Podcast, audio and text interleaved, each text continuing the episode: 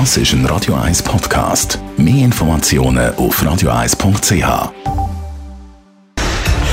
Radio 1 Feed statt fertig.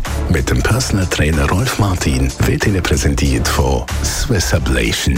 Ihre Herzrhythmus-Spezialisten im Puls 5 Zürich. Mehr Infos unter swiss-ablation.com.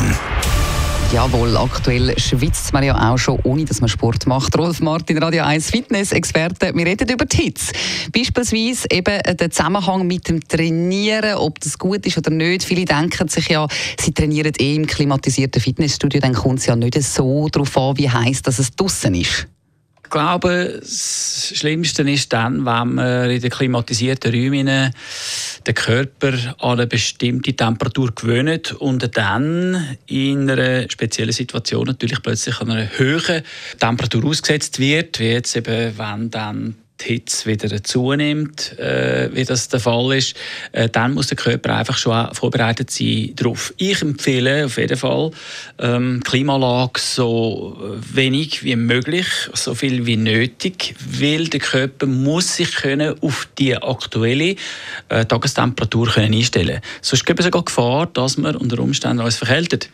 Vor allem, wenn man von der Hitze in klimatisierte Räume oder ins Auto zum Beispiel einsteigt, wo dann dort wieder mhm. äh, abgekühlt wird.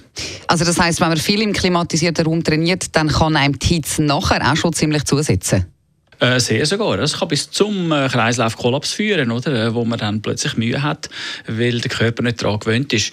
Aber wenn man in einem zum Beispiel Fitnesscenter ist, wo nicht klimatisiert ist, ist eigentlich die beste Situation, auch wenn es dann halt heiß ist und ein bisschen unangenehm. Aber der Körper gewöhnt sich dann an die Belastung, unter der Voraussetzung und ist durch das natürlich vorbereitet. Der hat viel weniger Probleme als jemand, der zu einem klimatisierten Center rauskommt mhm. und dann plötzlich Mühe hat mit Schnaufen, weil der Kreislauf einfach nicht dieser Situation äh, angepasst ist. Mhm.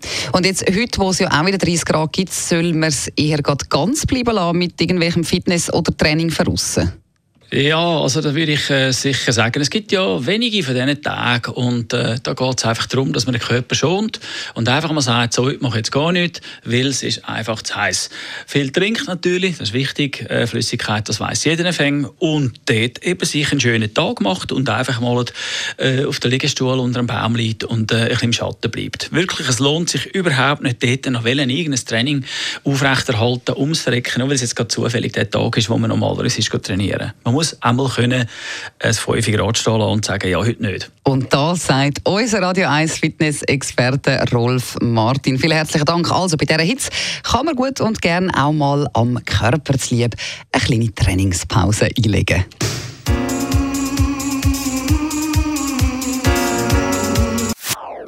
Das ist ein Radio 1 Podcast. Mehr Informationen auf radio1.ch.